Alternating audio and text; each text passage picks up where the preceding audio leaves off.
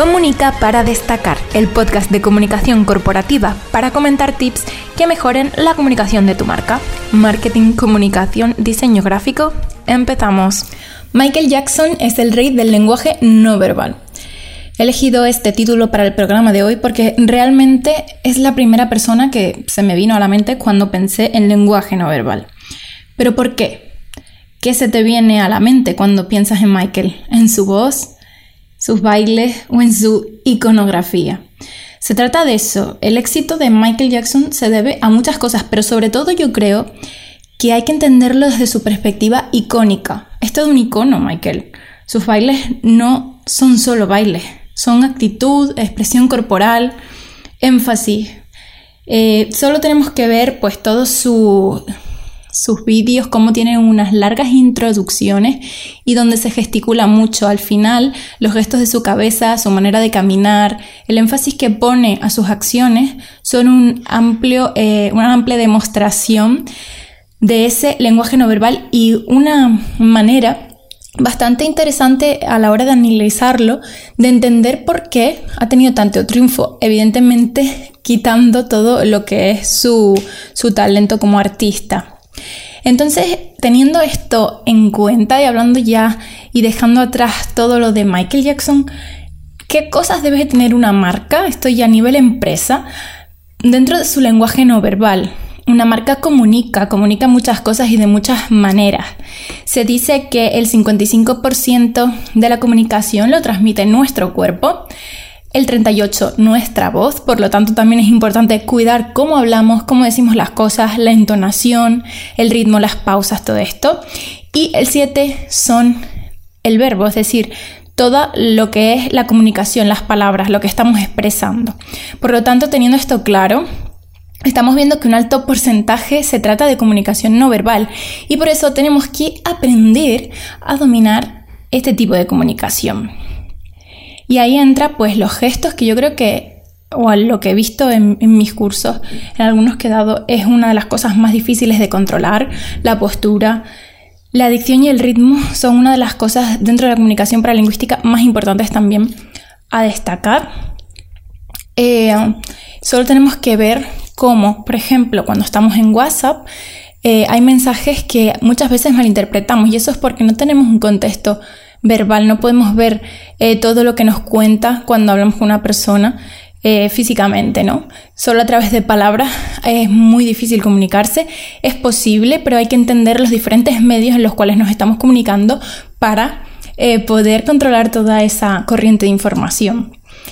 Pero, ¿dónde podemos ver esto en nuestro campo?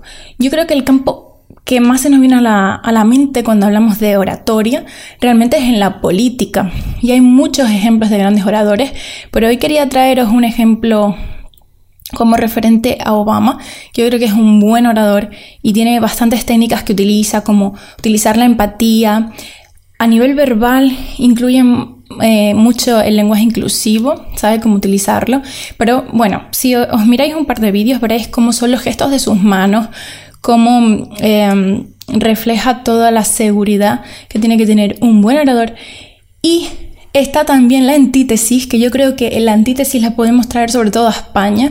Tenemos también muchos ejemplos de malos oradores, también hay buenos, ojo, pero yo creo que el más palpable y el que más nos viene a la mente a todos es Mariano Rajoy. Lo siento a quien le guste, pero es un potente ejemplo de mal orador.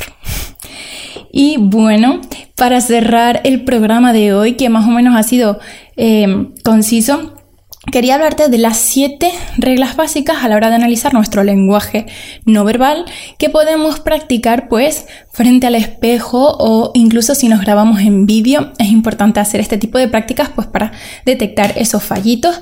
Pero eh, el resumen es que todas estas consideraciones las vas a tener que practicar, porque parece muy fácil así hablado, pero realmente hay muchas cosas que hacemos de manera inconsciente que no vamos a saber hasta que no nos veamos desde fuera, porque es muy fácil detectar eh, los fallos, por ejemplo. Si yo me pusiera ahora en modo coach y yo cogiera una persona, es muy, es muy fácil que yo detecte esos fallos, pero yo también cumplo eh, fallos y tengo que mejorar y por eso practico, practico, practico. Y ahí está la base. Entonces vamos con esas reglas. sería, em, sobre todo, es cuidar la expresión que hacemos con nuestras manos. Es muy importante gestualizar, hacer eh, una coherencia ahí con lo que estamos diciendo y incrementar en, el movimiento de nuestras manos em, movimientos que vayan al ritmo de lo que estamos diciendo. Es decir, si estamos hablando de manera pausada, no tiene sentido que estemos haciendo gestos rápidamente. Pueden darse situaciones de que nos den tics nerviosos, pues hay que aprender a controlar ese tipo de cosas. Luego tenemos también las pausas que son muy interesantes porque expresan. Que yo haya hecho esta pausa ahora mismo hace que proceses mejor la información o que incluso mm, siempre que cuando lo comento con mis colegas, pues hablo mucho de las pausas dramáticas, pero realmente cuando hablamos de storytelling, otro tipo de campos de la comunicación, es interesante considerar este tipo de pausas, porque realmente dentro de esa pausa puedes expresar, como digo, pues muchas situaciones. Por ejemplo, la incomodidad se puede expresar a través de la pausa.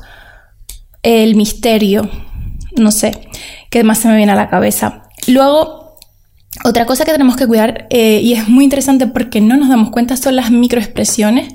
Es prácticamente muy difícil controlar esto, pero sí lo podemos detectar en los demás y es un recurso interesante a la hora de, por ejemplo, si vamos a hacer una entrevista para contratar a alguien, pues tener en cuenta sus microexpresiones, porque a lo mejor nosotros le estamos hablando de algo y queremos saber si es una persona que está interesada, pues ahí vamos a tener muchas pistas para saber su interés por lo que le estamos ofreciendo. ¿Y qué más? Eh, al fin y al cabo, intentar tener una melodía al hablar. No puedo caer en un tono monótono, porque entonces quien me está escuchando va a aburrirse.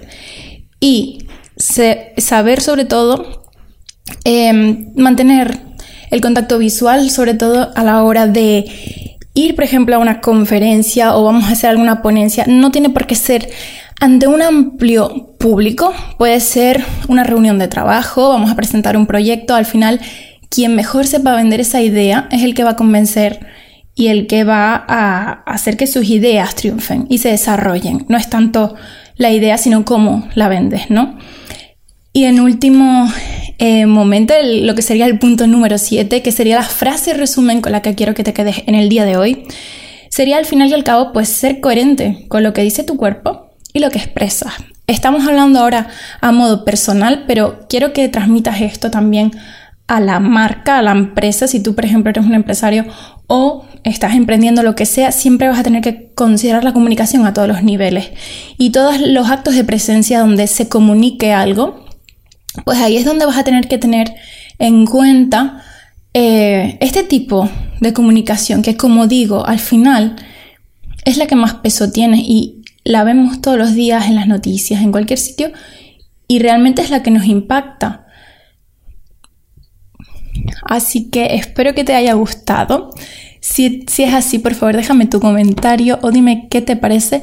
Nos vemos en el próximo episodio. No te lo pierdas porque vamos a seguir hablando de comunicación no verbal. En este caso vamos a hablar también de la apariencia física. Ahí está el, el tema de la ropa, del atuendo y vamos a tener una invitada muy especial. Así que mm, hasta entonces, el próximo jueves. Comunica para destacar, el podcast de comunicación corporativa para comentar tips que mejoren la comunicación de tu marca. Marketing, comunicación, diseño gráfico